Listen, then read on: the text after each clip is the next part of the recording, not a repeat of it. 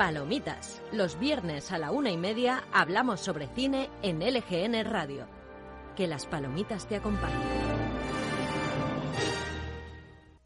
Here's Johnny. I will find you, and I will kill you. You can't handle the truth. You're gonna need a bigger boat. Frankly, my dear, I don't give a damn. Yippee-ki-yay, motherfucker. Mrs. Robinson, you're trying to seduce me.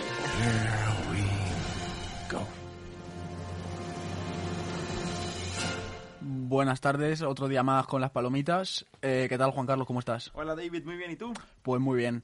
Eh, hoy, como comentamos la semana pasada, vamos a hablar del maquinista. Perfecto. Vamos a dejar aquí un poco de detrás. Eso es. Eh, pues, si quieres, comenzamos ya. Venga. Eh, vamos a comenzar con un pequeño resumen para poner en contexto. El maquinista, bueno, primero decir que El maquinista es una película del 2014, ¿puede ser?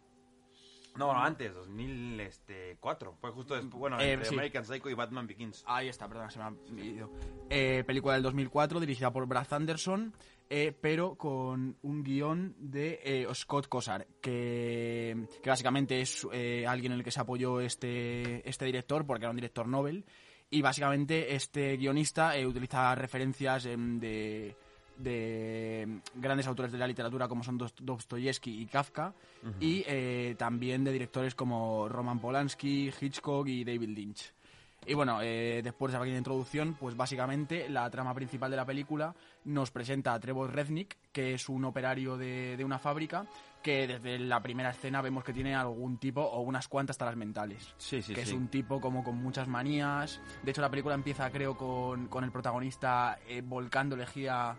Bueno, eh, vamos poco a poco primero. La película empieza, eh, como casi como muchas películas de, de thriller, con el final Sí, sí, sí. con este Trevor Rednick eh, envolviendo un cadáver en una sábana, en una alfombra creo que es, y tirándolo al mar. Sí, sí, sí. Y de ahí eh, volvemos, damos un paso hacia atrás y vemos un poco el día a día de Trevor, que si quieres contarnos tú. Sí, exactamente. El, bueno, me cabe mencionar que vemos aquí un Christian Bale de, muy flaco, bueno, muy- Sí. bajó muchísimo de peso para la película.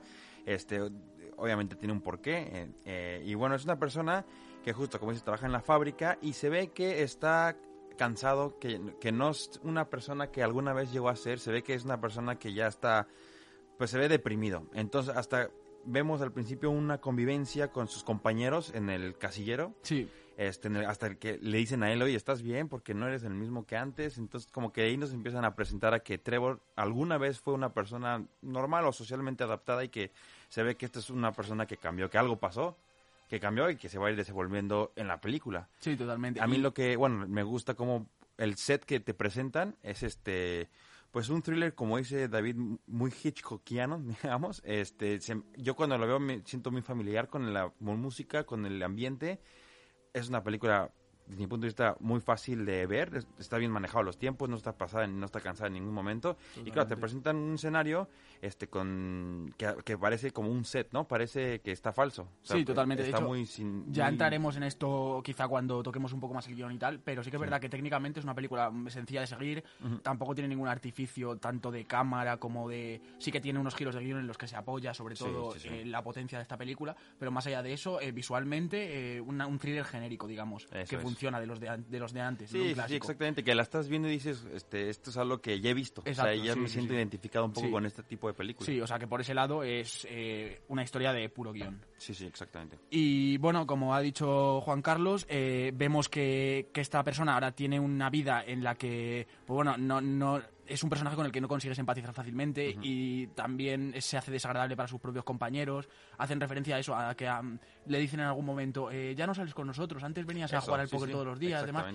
Y, y vemos que, que la vida de, de Christian Bale, de Trevor Rednick, en algún punto ha dado un giro. Y bueno, esto se sigue, se sigue sucediendo, mostrándonos es- en unas escenas costumbristas de su día a día, Sí. eh, cómo ha ido desarrollando diferentes taras mentales, como puede ser una manía que tiene muy, una manía persecutoria que tiene con la lejía, en la que tiene que estar continuamente lavándose sí, las manos y continuamente limpiando el, el baño de su casa con un cepillo de dientes con lejía.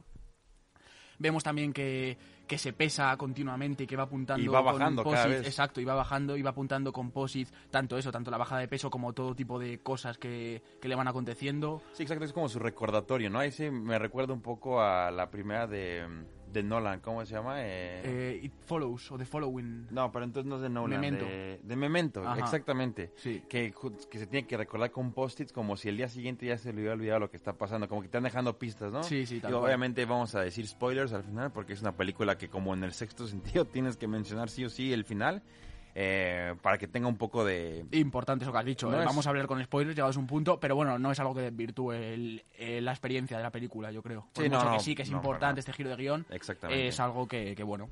Y, y, bueno, sin más, vamos viendo cómo se va aconteciendo su vida y cómo, eh, pues eso, cada vez se le hace más difícil su día a día, tanto en la relación con sus Exacto. compañeros. También nos presentan una relación que tiene con una prostituta, Sí. porque bueno, es una de las cosas eh, en las que vemos que esta persona realmente es incapaz de, de establecer relaciones normales buenas y nuevas.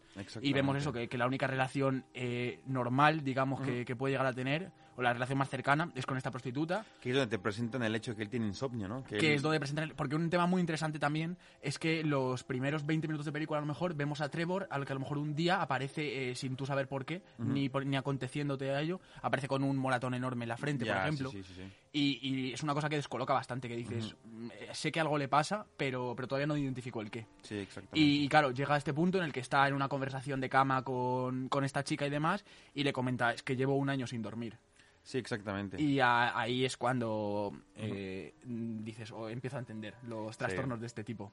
Que, que muchos pensarán que es una falla en el guion porque nadie puede pasar un año sin dormir, pero te das cuenta que sí duerme, pero el tema es que él no lo nota o no lo ahí siente. está, eh, llegaremos a eso, también es uno de los puntos importantes, pero sí que es verdad... Porque parece como falla al principio. es Respecto a esto no que has dicho, dormir. que sí que es verdad que, que creo que el récord mundial de, de alguien insomne está en 11 días Sí, y además era exacto. porque esa persona en particular tenía muchos problemas mentales, o sea, Sí. como que no era de la norma. Y claro, eh, esto puede puede dejar dudas de Sí, si realmente y sí que es verdad que hay un tema de un girito en el que nos meteremos ahora en un rato Y hay mucha simbología, ¿no? Durante cada una de las escenas que vas mencionando. sí además Vas viendo importante. cosas, elementos como eso, los post-its, siempre sale la una y media, la hora, como por algo. Entonces, obviamente te van dando muchas pistas para que al final ya todo se desenvuelve. Totalmente dentro de estas escenas costumbristas, que al final es una película del día a día de este personaje, ah, inciden mucho en estos pequeños puntos, como pueden ser eh, lo que tú has dicho, una hora en concreto, que es la una y media, que te van mostrando intermitentemente en ciertos puntos, Sí. eh, una matrícula de un coche, Sí, sí, sí. eh, el propio coche en sí, eh, el, este POSIT que aparece con el juego del ahorcado, Exacto. porque cabe decir que dentro de su día a día y de su manía persecutoria de poner con POSIT, en POSIT todo y demás, eh, aparece en un punto, un POSIT en su nevera, Sí. con un juego del arcado, y al principio sin letras, el que Sí, se va sí, sí. completando. Y, y bueno, eh, al final eh, será muy relevante también para el desarrollo y final de la película. Y, y vemos cómo eh, se van sucediendo todos estos recordatorios eh, y cómo le van aconteciendo diferentes cosas, como puede ser un accidente que es producido por él aparentemente en la fábrica Sí. y diferentes cosas que van dinamitando que este personaje caiga más en desgracia. Sí, exactamente. Y bueno, y se nos presenta un personaje nuevo. Eh, Iván, si quieres comentarlo un poco. Sí, Iván, este, está el Trevor en su coche, salió como por un descanso por un cigarro y justo cuando se está quedando dormido, este, le aparece Iván, eh, le dice hola y ya se, se conocen, e Iván le dice que trabaja ahí, bueno, que es nuevo, ¿no? Que va a trabajar en cierto departamento de la fábrica. Sí, que está sustituyendo a Reynolds, que es este personaje que hemos visto hace dos Eso. escenas literalmente. Sí, sí, y sí, claro, el tío nos cuenta que está sustituyendo a este Reynolds porque eh, los federales le han pillado por un delito de pedofilia o algo así. Sí. Y ya te descuadra porque dices, joder, acabo de ver a Reynolds literalmente hace dos escenas, hace un día laboral es. en la película. Exactamente. Y, y bueno, además, eh, ahora continúas, pero cabe destacar también que Iván nos lo presentan como el prototípico gángster eh, de la mafia rusa, Sí, calvo, eh, sonriente con una cicatriz, como totalmente prototípico, salido de una peli de mafiosos de los 50. Exactamente, y justo es un, un personaje que le da mucha curiosidad a Trevor, pero también le repele, ¿no? Es un poco de no me gusta quién es este personaje, le intriga mucho saber quién es, pero lo ve con desprecio, ¿no? La ve como no me está, que no me da buena espina este hombre. Sí, Y bueno, es justo lo que mencionó David, el accidente que pasa en la fábrica es gracias a que Trevor está tan distraído viendo a Iván que sin querer eh, le da eh, al botón verde del no sé qué máquina y la máquina empieza a avanzar, pero ya se le quedó atrapada la mano a su compañero Sí. y acaban quitándole la mano. Entonces ahí empieza como el problema, eh, porque claro, este Trevor le cu- culpa a Iván, pero todos- Claro. nadie sabe quién es Iván. Esa es, se genera una desconfianza, que es lo último que le hace falta a Trevor, eh, una desconfianza en su ambiente de trabajo, eh, con la que se ve incapaz de lidiar y, y decide buscar al culpable. Y en cuanto empieza a indagar un poquito sobre este Iván, que es probablemente es el personaje más importante de la película, Sí, sin duda. personaje entre comillas, Claro. eh, empieza a indagar y se da cuenta de que realmente la única constancia de, que, de la existencia de Iván es el, el habérselo encontrado él en, en diferentes puntos. Que Sí. nadie tiene referencia, Iván no trabaja ahí. eh, y, y bueno, eh, en la búsqueda de, de Iván eh, va entrando cada vez más en la locura. Y, y bueno, eh, también cabe hablar de otro personaje importante, eh, que es eh, esta, esta camarera del aeropuerto. Sí, sí, porque sí. Trevor siempre que termina su trabajo eh, pasa por el aeropuerto y va a la cafetería del café, aeropuerto. sí, que además el aeropuerto le pilla relativamente lejos. Hacen referencia a ello Sí. como, eh, ¿por qué coges esta desviación al aeropuerto si, si podrías ir a casa más fácil y demás? Exactamente. También que será otro punto importante. Sí, y porque vemos hasta sale en pues, la carretera, ¿no? Aer- aeropuerto izquierda y a la derecha, downtown, no sé qué. sí. Downtown, Sí, eh, que además es una referencia que sale varias veces. Eh, esta, esta posibilidad que se le da a Trevor de elegir dos caminos. Exactamente. Sí, y, y bueno, también está esta camarera, pues que es una es un personaje como muy cordial con él, muy empático, eh, con el que va desarrollando eh, pues una especie de relación de, Sí. de amor, amistad. Los dos coinciden en que se les murió la madre, entonces ahí como que pudieron embonar un poco Correcto. la relación. Y ahí nos enteramos, bueno, nos enteramos entre comillas, eh, ya veréis por qué, eh, de que Trevor ha perdido una hija. Se lo comenta, se lo comenta esta Mary, creo que se llama. Sí, sí.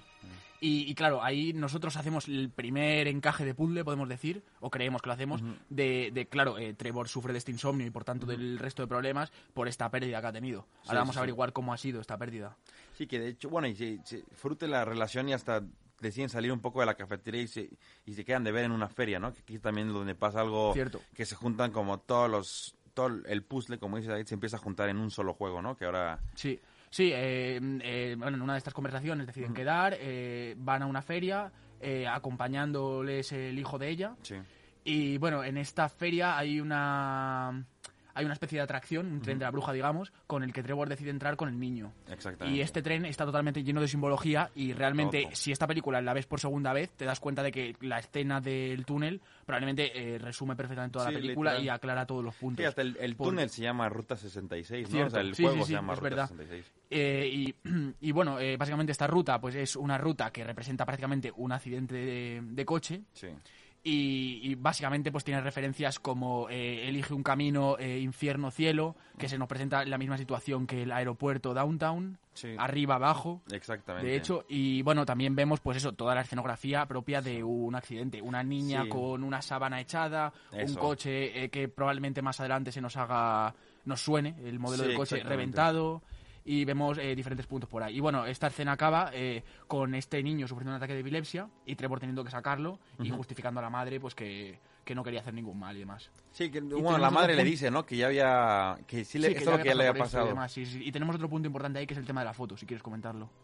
El tema de la foto. Sí, eh, esta foto que se sacan eh, la madre y el niño Ah, que les ya, pide ya, que se la sí, saquen sí, a sí, Trevor. que es lo que le recuerda a su madre de él. Claro, que le da un clic a Trevor Sí, sí, sí, y- y, cuando vuelve a casa se pone a rebuscar entre sus cosas Y aparece ve que- que en su en sus en su libro de fotografías de familia eh, Tiene una foto exactamente igual con su sí, madre y cierto. demás. Y entonces ahí yo creo que es muy confuso realmente eh, esto es ese punto, pero cuando lo has visto, realmente ese punto igual es como para Trevor el darse cuenta de que que a lo mejor tiene ima- imágenes o recuerdos en su cabeza impuestos por él mismo, que no son tan así, sino que está tergiversando sus propios recuerdos, ¿sabes? Sí, sí, sí, exactamente. Y esto es un punto muy importante para Es la película en general.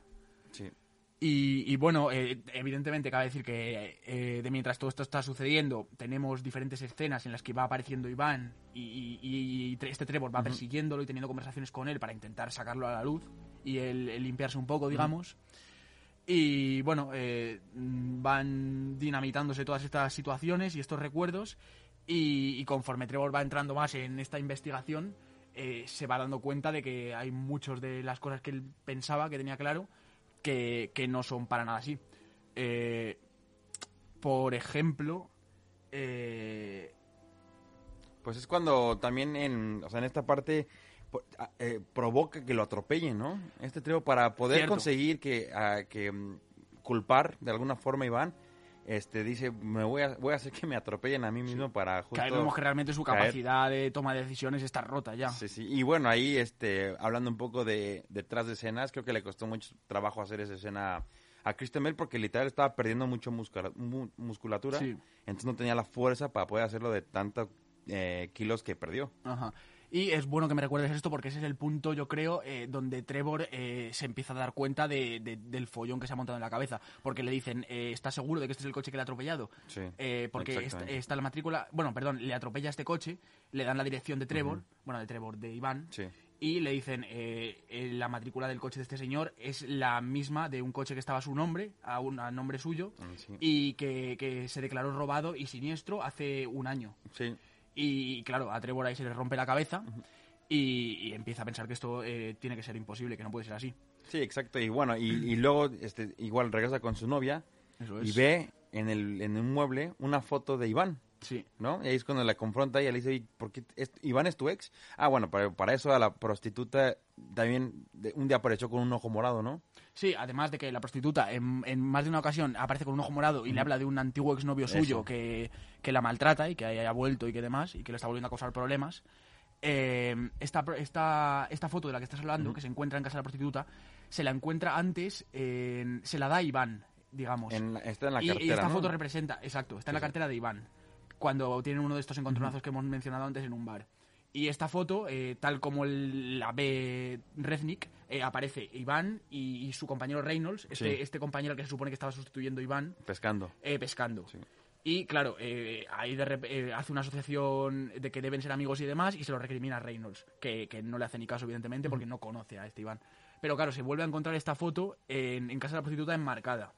Y eh, esta foto, eh, eh, Rednick le recrimina a la prostituta porque tiene una foto del tío que le está haciendo la vida imposible ahora. Y claro, eh, esta prostituta le dice que, que no, que es que esa foto la ha enmarcado porque se le olvidó a Trevor en su casa y creía que era una especie de obsequio y demás. Y, y, bueno, eh, Trevor sigue creyendo que todo son maquinaciones y que todo el mundo está en su contra. Sí, sí, sí. Y eh, nos damos cuenta cuando Trevor visualiza la imagen de que, de que realmente el que está en esa imagen es él. Sí, sí, De exactamente. que Trevor está representado eh, como Iván. Sí, sí. Entonces ahí, ahí ya eh, queda bastante constancia, aunque todavía no sabemos del porqué, de, de que Iván es, una, es un desdoblamiento de la personalidad de Trevor. Digamos que es eh, Trevor, pero eh, viéndose de otra forma. Pasa un poco lo de Fight Club, ¿no? Pero en- Sí. al revés, aquí Trevor visualiza a Iván como un personaje que, que- que no le gusta, que le da repele. Y en Fight Club es al revés, alguien que quiere ser. Sí, cierto, tal cual. Es como exorcizar todos los demonios que tiene dentro Exacto. Trevor y meterlos dentro de una carcasa Sí, y- sí. Y, separarla de él. Iván es todo lo malo. De hecho, por eso mismo he, he- he puesto hincapié antes en el hecho de los prototipos, de que Iván se vea tan ruso, genérico, ¿sabes? Tan sí, sí. mafioso ruso que puede salir de cualquier película. Porque yo creo que es precisamente por eso. Lo, de- lo, lo hacen aposta, como dejando entrever que, que es un, eh, un villano, una persona mala en sí, ¿sabes? Que solo tiene lo malo de Trevor. Exactamente, sí, sí. Y, y creo que queda bastante claro por ese lado. Sí, a mí lo que, bueno, em, lo, lo- lo que me gusta mucho de esta película es que constantemente estás pensando, como me empieza con eh, Trevor aventando un cuerpo al agua, yo todo el tiempo estoy pensando a quién es el que va a matar. Sí. Cuando se confronta a la prostituta pienso que es ella la que va a matar. Luego no, no mencionamos una escena que pasa un poco antes que va a decirle como perdón al que le corta la mano en el accidente. Sí. Y el otro le dice, no importa, mira, ya gané tanto dinero que me compré un coche, este, porque me pagaron los de la fábrica tanto por haber perdido el brazo. Y el otro le dice, oye, a mí también me echaron y casi pierdo mi brazo y nadie me hizo nada por mí. Cierto. Y además... Y otro se queda como, pues, ¿qué Sí. te digo? Otro punto importante, este hombre que ha perdido el brazo, eh, mm, evidentemente, o sea, vemos que, que- que cuando le enseñan estas fotos de la pérdida del brazo de su compañero Sí. Trevor, cuando están, digamos, juzgándolo a nivel laboral, eh, vemos que primero se ha llevado los dos dedos Sí, sí, sí. eh, Ah, y sí. luego ya el brazo después. Y por otro lado, vemos que el, este Iván Ah, tiene, tiene el brazo izquierdo, el mismo que ha perdido su compañero, tiene una especie de muñones en los dedos. Sí, y, y tiene los claro, dos del pie, ¿no? Asociando, Había dicho. Sí, exacto, tiene los dos del pie. Asociando, esto ya es una, una conjetura mía, ¿eh? más bien, asociando que, que Iván es un desdoblamiento de, lo- de la personalidad de lo que no le gusta de Trevor y que el, este personaje ha perdido el brazo. eh, y, y bueno, y, y todo este hecho de que Trevor también casi sufre un accidente, él mismo en el este y tal, eh, yo creo que eh, realmente Trevor eh, tiene algún tipo de daño en el, en el brazo que no vemos Sí. y que traspola a Es Iván. verdad. Porque si no, no termino de entender la conexión del por qué Iván eh, tiene este, este daño en el brazo Claro, y y demás. aparte siempre, bueno, también leí o vi eh, que es todo del lado izquierdo. ¿Sí? Sí, que todos los golpes del lado izquierdo, que cuando están este en la foto de pescando él está del lado izquierdo, como Esto que hacen mucho puede hincapié. ser porque Iván, o sea, Iván, eh, Trevor decide ir al lado izquierdo. Sí, sí, sí. Cuando, cuando huye de- del hecho traumático que ahora contaremos, que le lleva a ser lo que es. Entonces dicen que tiene justo eso. Ah, pues ahí está. Los golpes están del lado no izquierdo, la cicatriz está al lado izquierdo, todo está al lado izquierdo. Entiendo que por eso, porque en vez de, o sea, entre En Airport, Downtown, Ya, creo que va al, decide ir al Airport, supongo, al lado izquierdo. Y buena, pues buena puntualización, la verdad es que y, ni me había bueno, dado y que cuenta. de simbología usan muchísimo al pez. Sí, sí, es verdad. Sí, sí, es verdad, sí, es verdad. No termino de Que es enlazar un el poco porqué. ahí este, se me hace el, el tipo del padrino. Que Sí. cuando que- que cada vez que la mafia italiana te ponía un pez que hablaba de la Sí. muerte o que, que acaban de matar a alguien. Sí, sí, Eso sí. lo usa mucho aquí en el, en el maquinista. Totalmente. Y bueno, si quieres vamos con, eh, con el desenlace, por así Sí, decirlo. sí, bueno, este, se confronta la prostituta. Este, él eh, le dice, em, bueno, básicamente que ya no va a seguir con ella porque ella estuvo con Iván, entonces él le da asco pensar en ella. Y ella le dice, es que tú eres, o sea, tú eres el de la foto, no es Iván, no sé qué. Y ya, eh, acaban y después le toca... mm, Después que sigue. Eh, después, eh, mm, eh, bueno, el, el personaje ya entra, pierde totalmente el raciocinio y eh, Se va en la decide- cafetería, ¿no? Y es donde... decide irse hacia la cafetería y creo Sí. que en, ese camino a- al aeropuerto eh, empieza a tener diferentes flasazos cuando pasa por un túnel, Sí. un túnel que será muy importante para lo que Sí. para este final que al que llegaremos ahora. Y bueno, y llega a la cafetería y en esta cafetería pregunta por Mary, por su camarera de Exacto. confianza con la que ha estado estableciendo esta relación y demás, y se da cuenta que Mary no existe, que le ha estado atendiendo una camarera eh, totalmente contraria a lo que tal, una abuelita que no le ha prestado mucha atención, que le dice que además él va todas las noches, que está una hora tomándose un café y una tarta, totalmente callado, Sí, sí. y que le deja una propina bastante considerable. Que hasta le, que le dice, ¿no? ¿Qué platicador estás hoy? Sí, Estás- sí, sí, simplemente porque le pregunta algo, porque Sí, por lo visto no le, ha, no, no le ha escuchado en la vida. No hablaba. Entonces eh, vemos que, que Trevor se ha montado dentro una serie de imágenes que sí. totalmente contrarias a lo que ha estado viviendo. Sí, y ya por fin se acuerda de lo que Y pasó. ahí totalmente ya dinamita y cuando sale de esta cafetería eh, empiezan a venirle imágenes de, y reconstruye realmente lo que ha pasado. Que, que, bueno, básicamente eh, este Trevor eh, sí que era un operario de, de, esta, de esta fábrica y demás. eh, y era, digamos que era un tío muy chulo de estos cowboys que, que, que iba conduciendo un Cadillac, me parece. Sí. Y en, en una de estas, a la una y media, eh, como, como te han ido mostrando toda la película, eh, cruza. va, va- va a coger el mechero del coche o algo Sí, así, sí, sí. cosa que también te han mostrado muchas veces en la película, el hecho de que siempre que Trevor se sube a un coche eh, hay algún problema con el mechero o no está cargado o lo va a coger y demás. Y justo eh, mm, tiene algún problema con este mechero, eh, nos muestran otra vez una imagen recurrente de toda la película que es el semáforo en rojo, Sí. que también es una cosa que vemos muy a menudo. Eh, se lo salta Trevor por este mechero y justo están pasando unos, Un niño. una- un niño y su madre, que la madre básicamente es eh, Mary, Ajá. digamos que tiene la apariencia visual De que Mary. Trevor luego le ha atribuido a esta camarera Sí. inexistente. Eh, y vemos cómo atropella al- a los dos, ¿eh? o al niño. Al niño nada más. Cierto, es al niño, Sí, sí, sí. Y, y bueno, vemos cómo atropella brutalmente al niño y Trevor ni se lo piensa y, y sale corriendo. Y Bueno, no, se queda más- viendo, sí voltea atrás a ver si está como que ya vio que se ha muerto, yo creo que entró en pánico y se fue, se dio a la Ah, fuga. pues ahí está. Ok, pues eh, se percata de ello y, y nada, se da la fuga y nos vuelven a mostrar otra vez esta imagen de Airport Downtown. Sí, sí, sí. Y entendemos que va al aeropuerto. a- Intentando a darse dar- fuga. a dar- o sea, claro, intenta- entendemos que va al aeropuerto a darse la fuga, Sí. pero que en un último momento de arrepentimiento pasa por esta cafetería, supongo, y aquí es donde, donde quizá disocia ya totalmente. Exactamente, empieza su Y, trastorno. Claro, y un punto interesante es que eh, el hecho de que eh, atribuya la imagen de la madre eh, que acaba de perder al niño a esta camarera de la cafetería, yo creo que es por el momento justo en el que va a continuación a la cafetería y se encontrará con esta abuelita a la que le pone esta cara. Sí. Y el hecho de las propinas tan grandes, yo creo que se debe simplemente... culpabilidad, Claro, ¿no? por culpabilidad. Sí. Como le atribuye esta imagen, eh, él necesita Exacto. desquitarse de esto. Sí, ah, bueno, importante, claro, este, Trevor antes ve a Iván con el niño, ¿cómo se llama el niño? Con el no recuerdo el nombre del niño. Bueno, con el niño subiendo al piso, Sí, él sí, los va verdad. persiguiendo como para salvar al niño Mm. y se, se, se confrontan en, en el piso y dice, este, mm, dice, ¿qué has hecho con el niño? Entonces lo maté. Sí. Está atrás, eh, bueno, está ya atrás en la ducha. Eh, entonces, claro, Trevor se enoja tanto y con el mismo eh, Cuchillo que él lleva cuchillo que se está de para- de afeitar, mata a Iván. Le degüella, exacto. Y ahí, de hecho, un punto muy importante que se nos había pasado a comentar, y sí, y ahí justo, de hecho, eh, podemos volver al primer, a los primeros, la primera escena de la película, en Eso la que es, vemos a, Trevor tirando un cadáver, que ahora sabemos que realmente esa, esa alfombra estaba vacía. Sí, exactamente. Porque ahí yo creo que de hecho justo eso pasa, claro, cuando Trevor empieza, digamos, a, a admitir esa culpabilidad, a darse cuenta de lo que él escondía realmente. Exactamente. Porque lo que él escondía no era algo... eh, era algo más bien impuesto por su mente, no era algo Sí. que él hubiese escogido esco- eh, esconder y demás.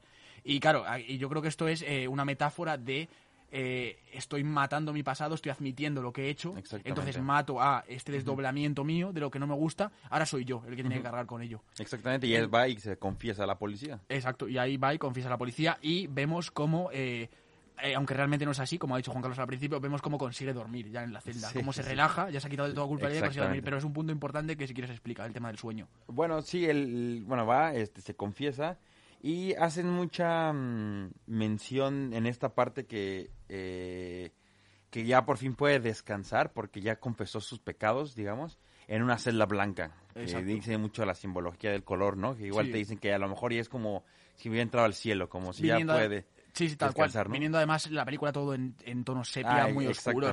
Y siendo igual el único punto luminoso que tenemos en, toda la película, así.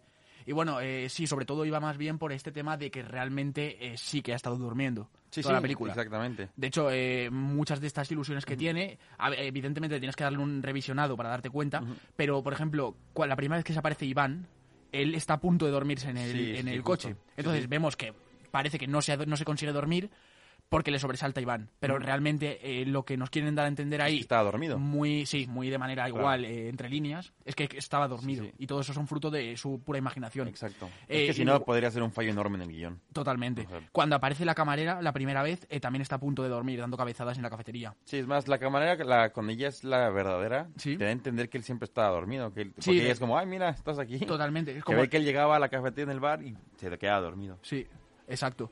Eh, y bueno, hay un par de situaciones así que, que una vez que ya sabes lo que se está cociendo detrás, te das cuenta Sí. de que sí que lo están dejando bastante claro. Y bueno, eh, más allá de, de haber comentado la película un poco a, eh, a trasquilones, digamos, es que realmente el guion en muchos casos es así. Digamos que como que por mucho que el personaje principal sea Trevor Rednick, te va abriendo estas diferentes relaciones con que si Iván, que si la prostituta, que si Mary y demás, y va intercalándotelas y realmente es una película que por mucho que el guion sea sencillo, es una película que puede llegar a ser un poco difusa de entender Sí, en cuanto a eso, sí, que como es su historia es tan costumbrista, por un lado, es, es difícil dar una valoración yo así creo que del el- guion. el- el es buena película. Yo creo que tuvo problemas porque se enfrentó contra un Fight Club que se había estrenado poco antes. Y se enfrentó, este... Pues sí, con- o sea, me recuerda a una película de David Fincher y me recuerda Sí. a Memento. Y, y ya el tema es que ya habían salido antes. Toda, mucha gente piensa en el maquinista y solo se acuerda que bajó de peso Kristen Bale. No se acuerdan sí como de, wow, qué buena película. Es como este tío es un actor metódico y pudo bajar de peso y se metió en papel y dices, qué bien lo hace. Sí, y además es que cabe decir que todo esto que nosotros nos hemos estado masticando y os hemos contado y demás, tú la película la ves eh, de manera orgánica eh, y según se van dando estos giros de guion, quedas bastante impresionado. O sea, es una cosa que no ves venir por ningún lado. De hecho, ya solo el, el propio hecho de que sufra somnolencia es lo que te digo. A mí me parece un giro de guion tremendo por este esta presentación que te dan de Trevor con moratones, con, Sí, con sí. ojerones, con, con tantas trabas que tiene y que te digan de repente no es por esto. Y eso simplemente es la punta del iceberg de los giros de guion de la película. O sea que sí, Sí. que está muy bien construida. La verdad es que Sí, es una, sí, una tapada, ¿eh? del- yo me sentí, es una película con la que te sientes cómodo. Yo me sentí identificado, no con el guion, evidentemente, no es mi historia, pero me siento co- muy relax, muy cómodo viendo esta película porque es, como dice David, o sea, esta música, de hecho, la que estamos escuchando está basada en películas de Hitchcock. Es una canción típica que encuentras hoy en día en YouTube, de eh, canción típica de thriller. Te va a parecer algo de este estilo. Entonces, y, y es rápida, es muy ágil, no, no es lenta, entonces es una película que si me la encuentro mañana en la televisión la dejo, porque Sí. se me hace muy y cómoda de por ver. los giros de guion muy satisfactoria. Al final sales justo. con buena sensación. Sí, es una película hollywoodense en el que hay final, hay conclusión y sales como... Te sientes tranquilo porque hay, hay, hay desenlaces y no tienes que quedarte pensando al final, es como, uff, ya. Totalmente. Y también el pozo que deja, por mucho que sea una película de, pues es un thriller eh, totalmente de ficción y demás, ya solo por este hecho de que este te presenten que este tío lleva un año sin dormir, aunque no sea así y demás, sí que es verdad que como que tiene un pozo muy real, que a mí es por lo que más me gusta esta película realmente, que es esta idea que te quieren transmitir muy entre líneas de lo poderosa que es la mente y cuando tú sufres un hecho porque este tío digamos que sufre estrés, estrés postraumático puramente como Sí, te puede sufrir un veterano Sí, de la guerra cualquier caso. Y este hecho de que la mente es tan poderosa que, que cuando tú tienes que enfrentar a algo que te carcome por dentro, que, que te, te haría perder la cordura, si tienes que enfrentarte a ello, tu cerebro dice, no, es- no vamos a enfrentarnos a esto, Exacto. quiero seguir funcionando, eh, vamos a bloquear estos pensamientos, vamos a tergiversarlos. Y, y lo que ha pasado es esto. No, no, o sea, el cerebro te impone estas ideas. Sí. Y digamos que, que Trevor no es que lo haga, yo creo, no es que lo haga como intencionadamente, sino que su cerebro dice, no, no, no nos vamos a volver locos. ¿sabes? Es que cuando, como dices tú, cuando, cuando vives algo tan estresante, te bloqueas o entras en una fase de negación. Totalmente, Y, y tu realidad ya es otra. totalmente. O sea, Trevor en verdad veía a Iván y, y le disgustaba y no que, y quería deshacerse de esa persona. sí, sí, Trevor estaba viviendo otra vida completamente y, y no era una cosa intencionada, desde luego. Se las Sí. que, este, bueno, se la recomendamos. Yo creo que David y yo estamos de acuerdo en que es una película que, que vale la- mucho la pena verla. Usted es un director que ha hecho poco, ¿no? Brad Eh, Anderson, eh, bueno, estuvimos viendo por ahí y películas resonadas, eh, Transiberian, y bueno, tiene un par de proyectos Sí, más y sí. demás, pero sí que no es un tío que se haya dado mucho a conocer. No, y una película aparte que por lo que leímos le co- costó trabajo que le hicieran, que aceptaran el presupuesto. Se tuvo que producir en Barcelona también. eh, Sí.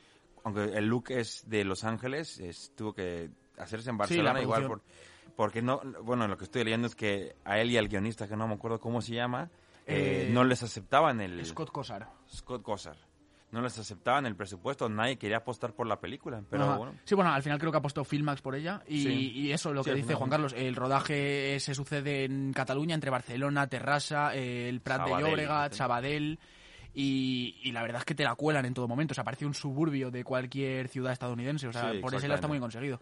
Aunque también, como tú has dicho, eh, como thriller tradicional que es, eh, al final son tres escenarios en los que se mueve. Sobre Sí. todo porque esta película también son muy importantes los escenarios Sí. como han sí, marcado tanto. eh, Exactamente. Y bueno, también cabe decir que por mucho que, entre comillas, hayamos destripado la película aquí, es una peli que se disfruta igual. Sí, sí, te sí. sigue manteniendo en tensión totalmente. El personaje de Christian Bale está increíble. Y merece, siempre merece la pena volver a esta película. La verdad es que sí, la recomendamos mucho. ¿Y palomitas cuánto le, cuánto le pones al maquinista? Mm, buen punto. Acuérdate, 105 el máximo. Eh, yo le pondría tres palomitas y media. Tres palomitas y media. Yo, a ver, si le puse a Drácula de Coppola, creo que le puse 3 al final porque me arrepentí después de haber Sí. analizado a esta. Igual, igual le pongo 3 palomitas porque Sí, es es, que- un- es guion bueno, es dirección buena. A lo mejor este no es que le falte originalidad porque sí tiene el twist del guion que muchos esperan ver. Pero no sé, a lo mejor no es la película, mm, no te presenta un verdadero reto a la hora de sentir sensaciones ni emociones como te lo puede presentar otro tipo de película. Sí. Pero pues yo creo que es un 3, tres y medio. Sí, sí, estamos generosos, también te digo. También estamos de generosos. Eh, Estamos empezando a, a hacer críticas, entonces tenemos que empezar generosos. Sí, tal cual. Eh, y bueno, yo creo que ya hemos comentado un poco por encima. Esta vez la hemos desgranado bastante y hemos comentado Sí. todos los puntos más llamativos y demás. Espero que los que estén escuchando se les antoje verla, quieran verla. Sí, este, que y además es una peli que, que merece la atención de la gente, que es un tapadillo de la época, que es una película que sigue mucho este tipo de, de narraciones, eh, la califico yo, eh, Taxi Driver, eh, Joker, este tipo Sí, de... literal. Este tipo de Hasta Fight Club películas, un poco hasta Fight Club, de hecho sí sí. que justo por eso la, la lastra probablemente el hecho que hayan salido a la vez. Y, y sigue un poco este rollo de persona caída en desgracia, que, que va perdiendo la, aunque aquí tiene ese giro de guion, que Sí, va perdiendo la cabeza y cada vez va peor y es una película costumbrista de un personaje puntual. Y dentro de ese género, eh, yo quizá eh, incluso la pondría más nota, pero englobándolo en, en películas en general, Sí, exacto, eh, en general. un tres medio está muy pues. bien. Pues yo tengo, eh, Eh, como temitas para la semana que viene. como la, la semana que viene es que ya, ya, ya me hiciste dudar, porque tenía dos. Tenía. La de... Es que si ya la viste, olvídalo. Vamos a poner. Se llama Primal No me suena. Fear.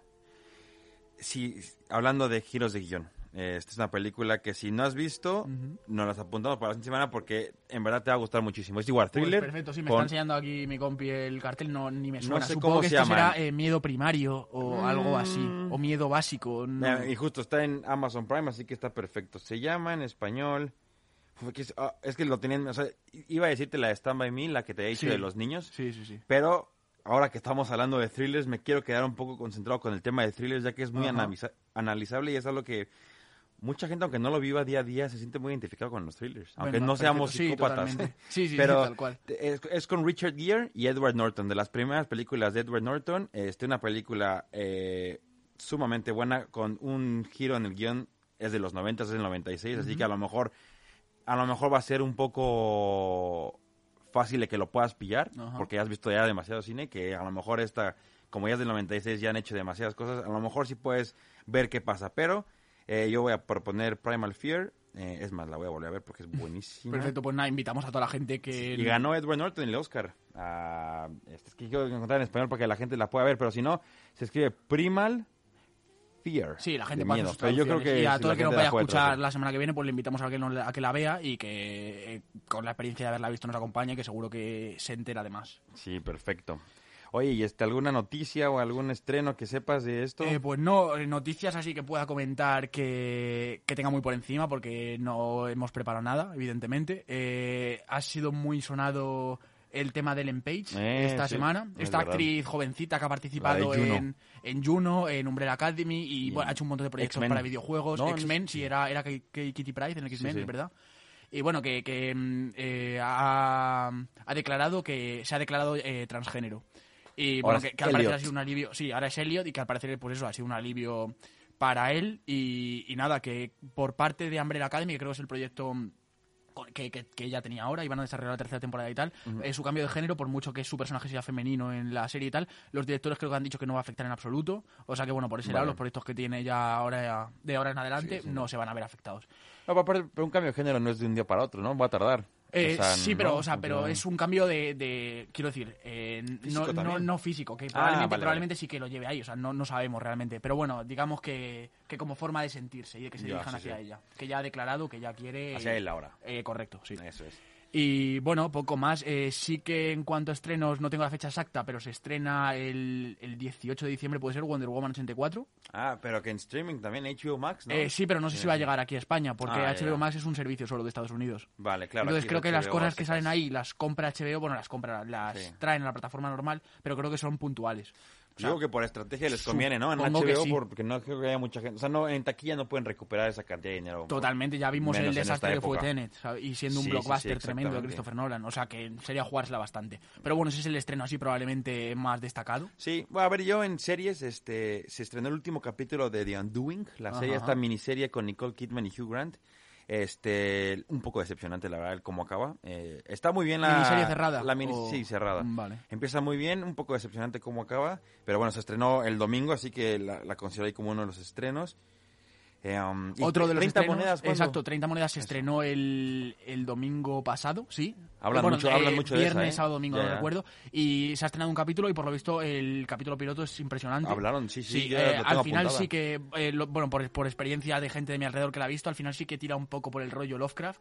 Que bueno, si no está muy familiarizado, digamos que está este horror cósmico de, de seres que vienen de las estrellas con mucho tentáculo, bichos asquerosos, digamos. Y digamos que mezcla este concepto con con toda la iconografía religiosa, porque al final tenemos un protagonista que es un cura, estas 30 monedas hacen referencia creo a las 30 monedas con las que Judas vendió a Cristo, Sí. pero creo que esto al final por lo visto es solo como una manera de dinamitar el hecho de estas bestias del cosmos y demás. Vale, vale. Entonces es una serie eso, muy ¿Esa de Lovecraftiana por lo visto. ¿De Esta es una serie de HBO. Vale, vale. Eh, producción eh, de HBO, evidentemente, y, y con eh, Alex de la Iglesia detrás.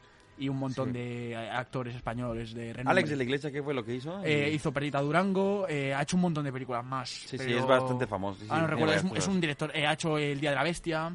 Es un director muy famoso aquí en España. Y sobre garantía, todo- ¿no? Eso es- sí, es sí, bueno, garantía de es- calidad. desde es luego. bueno. Y, y sobre todo con su toque de identidad. Así que nada, eh, echarle un ojo a estas dos series. Ya, sí, sí, sí. Y bueno, eh, pues la siguiente semana ya saben. Primal Fear es una película que, creo que muchos la han visto. Este, no sé si Chus, que ahora está ahí atrás. Pero bueno, eh, vale la pena. Te- Sí, a sí, ver, la cogeré con que- ganas, A lo mejor dices, comentaremos. "Oye, todo está predecible, pero bueno, claro. Eh, pero es lo bueno de sacar una película sí, y comentarla, que, que haya disparidad de opiniones. Así Vale, que nada, genial. con ganas. Pues Y- nada, pues, ¿algo más? No, la semana que viene nos vemos con más. Vale, perfecto. Y este, déjame poner aquí que unos... em, Ahí está, nos lo merecemos. Eso. Gracias, que está todo leganés afuera. Vamos Pues a- nada, Venga, venga. Esto ha sido todo, un saludo. Muchas gracias y para irnos, ¿dónde están? Vámonos.